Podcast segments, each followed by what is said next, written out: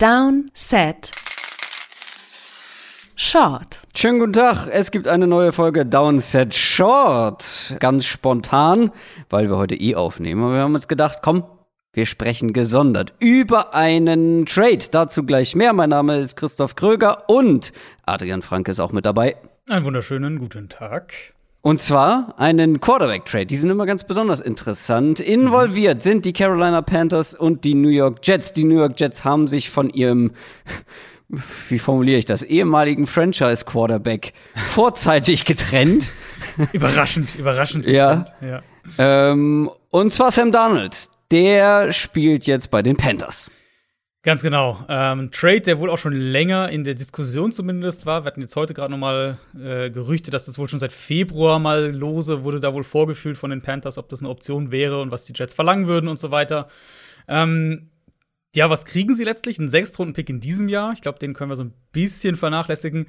Aber mhm. dann vor allem einen Viert- und Zweitrunden-Pick im Draft mhm. 2022. Ähm, ich weiß nicht, wie es dir geht. Ich fand das deutlich mehr, als ich gedacht hatte insgesamt. Also erstmal muss man sagen, dieser Trade hat bei mir jetzt relativ wenig Emotionen ausgelöst, muss mhm. ich ganz ehrlich zugeben.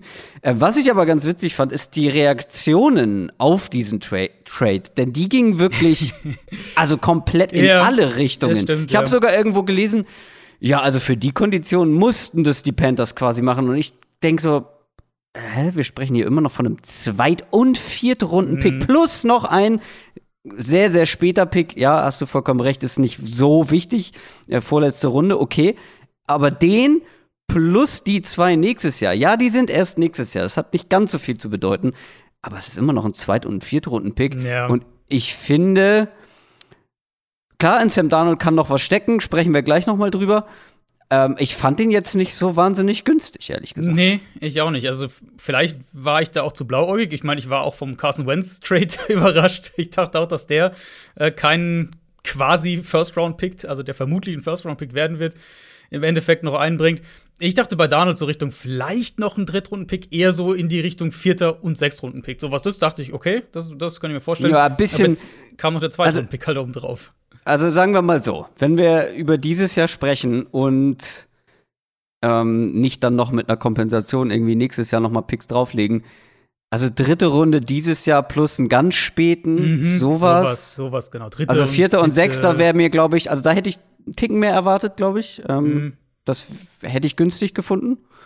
Aber ja, ähm, zweite Runde nächstes Jahr, das, das ist, ist halt, jetzt, ja. das ist nicht wenig. Und ich glaube, das geht auch direkt in die Analyse über. Die Panthers waren, glaube ich, an dem Punkt irgendwo auch ein bisschen verzweifelt, weil ich hatte das ja in unserer ähm, in unserer Short-Folge auch schon, als wir die, die Draft-Trades besprochen hatten, hatte ich das ja schon gesagt, dass Carolina für mich halt ein großer, wenn nicht sogar der größte Verlierer von diesem 49ers-Uptrade letztlich ist, weil ähm, dann klar war, die Panthers kommen nicht mehr an drei, ähm, wer weiß, weiß ich natürlich nicht, ob sie es versucht haben oder nicht, aber damit war klar, jetzt kommen sie nicht mehr an drei.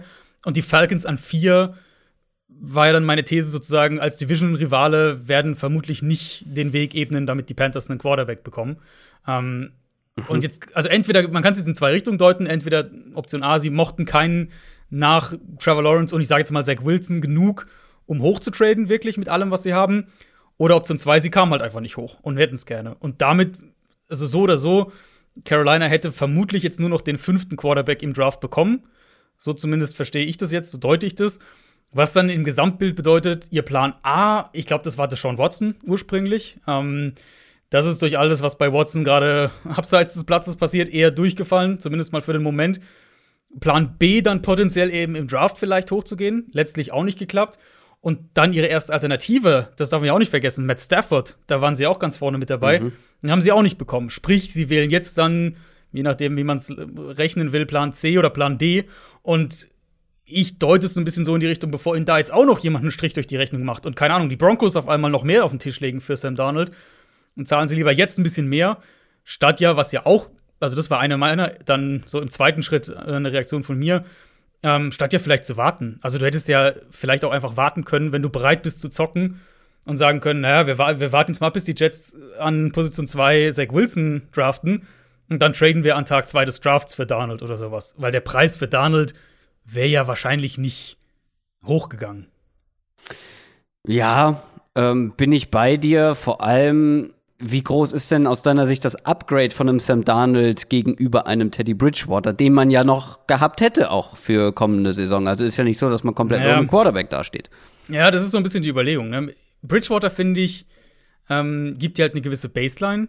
Gerade auch innerhalb dieser Offense haben wir auch einige Male darüber gesprochen, weil er ein guter Ballverteiler ist. Verlässlich darin, den Read zu finden, den Ball mit einer gewissen Accuracy, mit gutem Timing dahin zu bringen, Yards nach dem Catch zu kreieren. Mhm. Ähm, was ihr, wovon dir diese Offense maßgeblich auch letztlich gelebt hat. Donald, finde ich, ist halt eigentlich so ein bisschen das Gegenteil davon. Das ist einer, der sehr, also Bridgewater ist ja ein High-Floor, Low-Ceiling-Quarterback. Ähm, Donald ist halt, finde ich, das Gegenteil. Ist eher ein Low-Floor, potenziell, und daran glauben ja offensichtlich die Panthers auch noch, ähm, High-Ceiling-Quarterback. Also, dass du sagst, mhm. wir, wir zocken so ein bisschen auf das, auf das physische Talent. Ähm, wo ich halt ehrlich sagen muss, und da, da geht auch meine Meinung weg von einigem, was ich so auf, auf Social Media dann auch gelesen habe. Das ist jetzt so ein, ähm, also wie du gesagt hast, so in die Richtung sehr, sehr positiv aus Panthers Sicht zu beurteilen.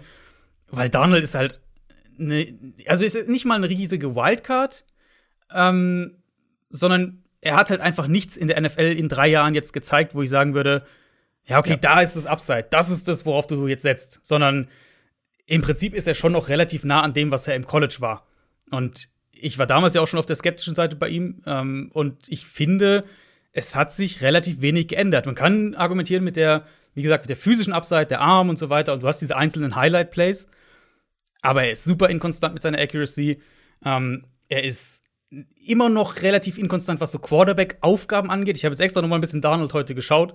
Ich finde halt, gerade wenn du schaust, wie er die Mitte des Feldes liest. Wie gut ist er darin, Bälle da in den Lauf zu bringen, was die Panthers ja so viel gemacht haben. Hier diese kurzen Bälle, mhm. Robbie Anderson, Yards nach dem Catch, DJ Moore, Yards nach dem Catch und so weiter.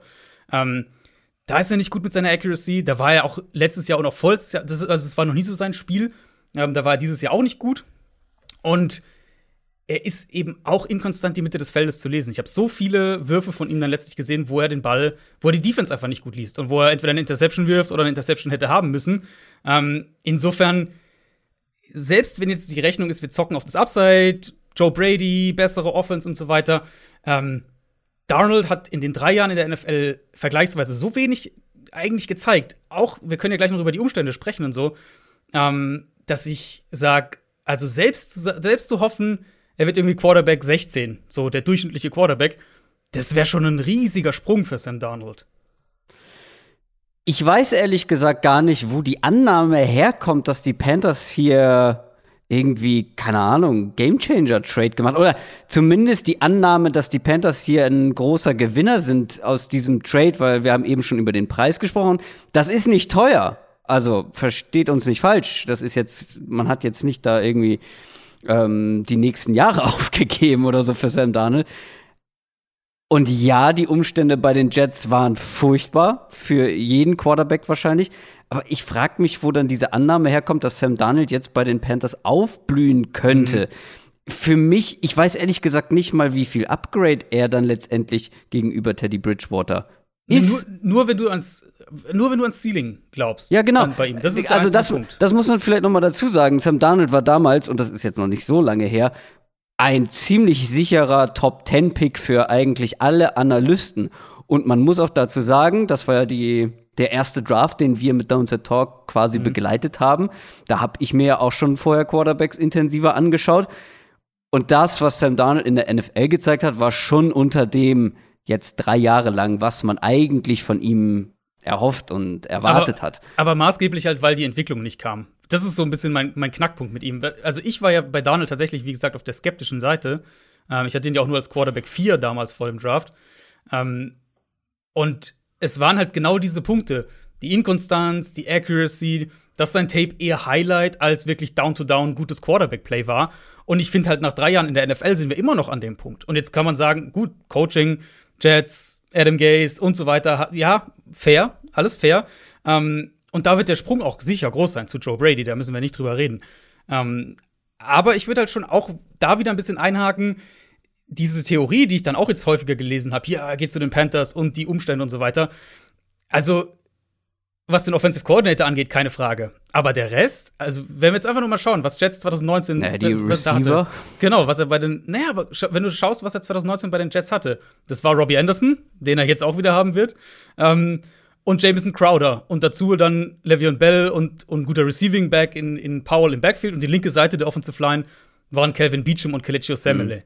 Das ist nicht so schlecht. Also ist jetzt nicht toll oder irgendwas, ähm, aber es ist nicht so schlecht. Und Carolina haben ähm, Mhm. Curtis Samuel verloren. Sie haben jetzt Robbie Anderson, den hat er auch bei den Jets. Dann DJ Moore, okay, guter Receiver. McCaffrey. Ähm, aber außerhalb von Taylor Moton haben wir ja auch drüber gesprochen, auch ziemlich viele Fragen noch in der Offensive Line. Ja. Also es ist jetzt nicht so, als würde er irgendwie, weiß ich nicht, in die Browns Offense geworfen werden, wo er auf einmal eine Top 5 Line und gute Receiver und Titans und, und ein super Backfield und so weiter hätte. Das ist ja nun mal nicht der Fall. Deswegen würde ich selbst da ja so ein bisschen auf die Bremse treten. Das, also mir fehlt bei Donald, um es auf den Punkt zu bringen, so sein Ist-Zustand, mir fehlt einfach die Weiterentwicklung über drei Jahre in der NFL. Und es ist immer noch, sind immer noch die einzelnen Highlight-Plays. Er ist immer noch wahnsinnig inkonstant. Wie gesagt, Accuracy, Spiel aus einer sauberen Pocket, all diese Sachen. Ähm, und deswegen, er ja, mehr, mehr Talent, glaube ich, schon als Teddy Bridgewater, mehr physisches Talent vor allem als Teddy Bridgewater. Und darauf zocken die Panthers letztlich.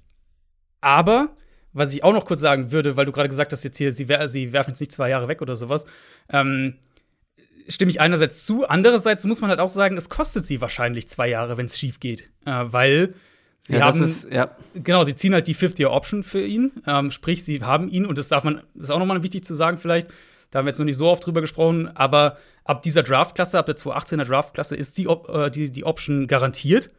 Sprich, er wird sie 2022 knapp 19 Millionen Dollar kosten. Egal, ob das jetzt gut geht oder nicht.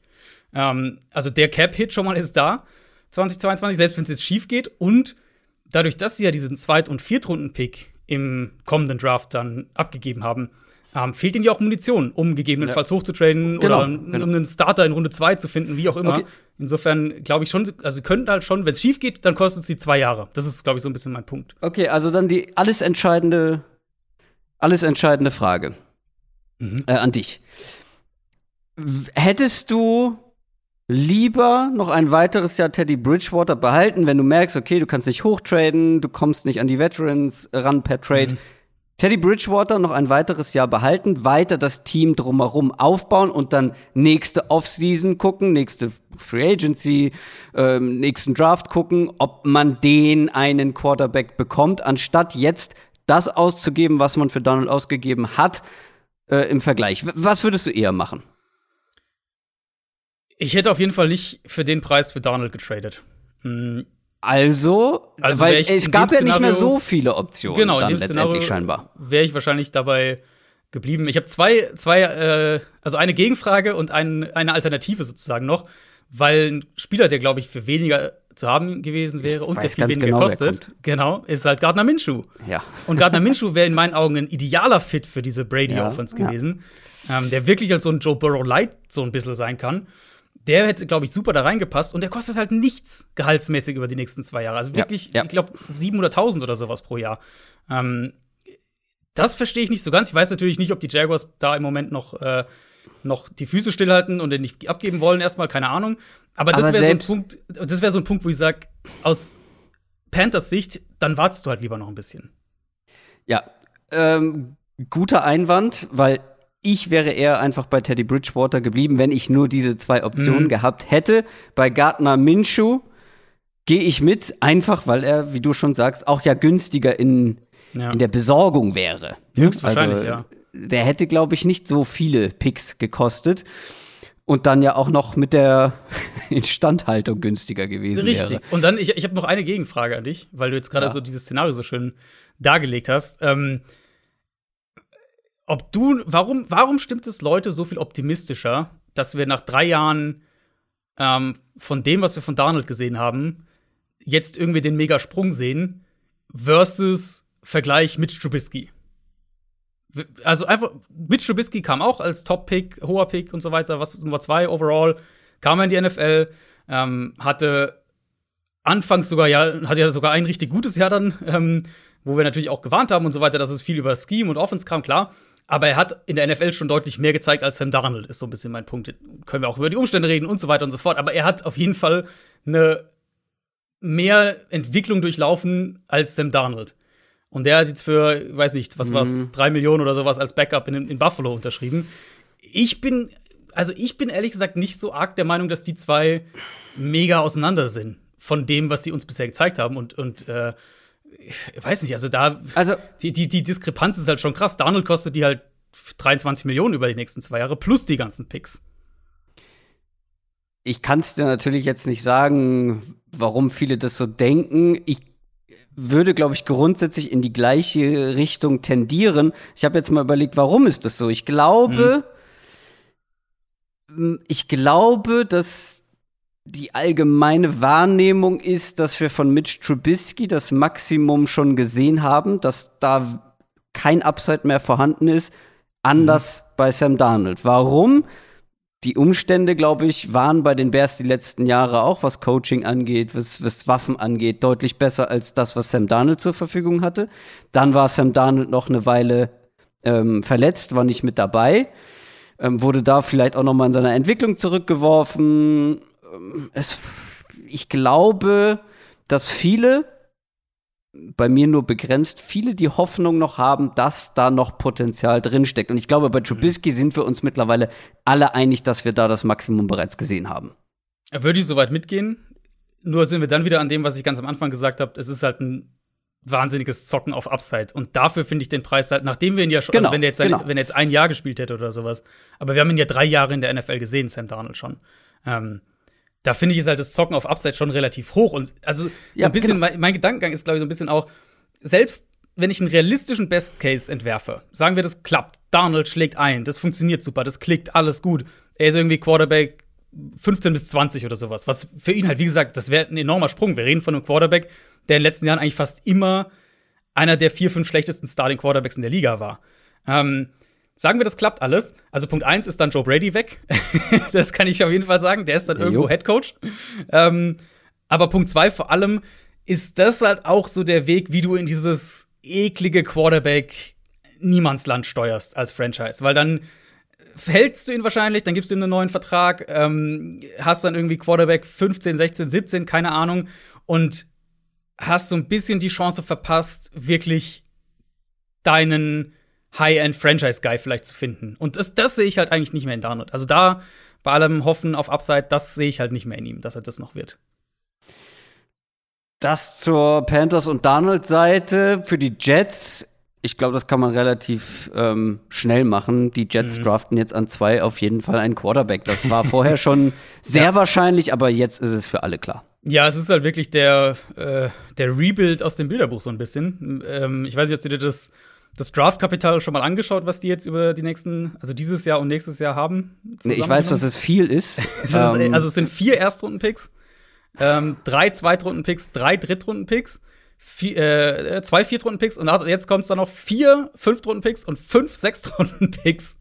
ähm, das ist natürlich ein absoluter Wahnsinn. Und sie sind halt an dem Punkt zu einem gewissen Grad, an dem die Browns waren, an dem die Dolphins waren und Dolphins zum Teil auch noch sind sie können jetzt ihren Quarterback draften und haben dann enorme Munition, um halt um den herum etwas aufzubauen über den Draft. Und Klar, du kannst im Draft rummanövrieren, aber du kannst ja auch gerade von diesen Mid-Round-Picks wirst du dann die Chance haben, das in, in so Veteran-Trades zu investieren, wo wir jetzt mehrfach gesehen haben über die letzten ja. Jahre, dass da gute Spieler irgendwie auf einmal für einen Viertrunden-Pick oder sowas zu haben sind, weil das andere Team sie halt los, loswerden will. Und vor allem, gefühlt ist es zumindest so, sind die Jets also die Jets haben ja quasi schon mit ihrem Rebuild angefangen, obwohl sie noch nicht den richtigen Quarterback hatten, aber vielleicht dachten, dass sie ihn gehabt hätten. Also ich finde, die Jets sind schon auf einigen Positionen einen Schritt weiter, als es ein manch anderes Team ist, das stimmt, ja. das, ein, das ein Rebuild anfängt. Wie gesagt, weil sie ja schon an der Stelle, als sie das Sam Darnold getradet haben, ja. waren sie ja schon im, im Rebuild, haben den dann versucht äh, vor, voranzuführen.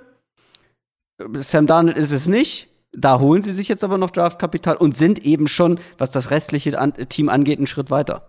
Ja, würde ich mitgehen. Also, sie haben halt ihren Left Tackle, sie haben ein paar vielversprechende äh, Spieler, gerade Receiver, ähm, Defensive Front, Safety. Also ja, würde mhm. ich, äh, ja, genau. so mitgehen. Ähm, sehr gespannt, was die Jets machen. ähm, jetzt, jetzt weiterhin und vor allem, wenn sie dann an Nummer zwei letztendlich picken, welcher Quarterback es sein wird. Haben wir irgendwas noch zu diesem Trade ähm, nicht zu sagen, vielleicht noch ganz kurz die Teddy Bridgewater-Perspektive.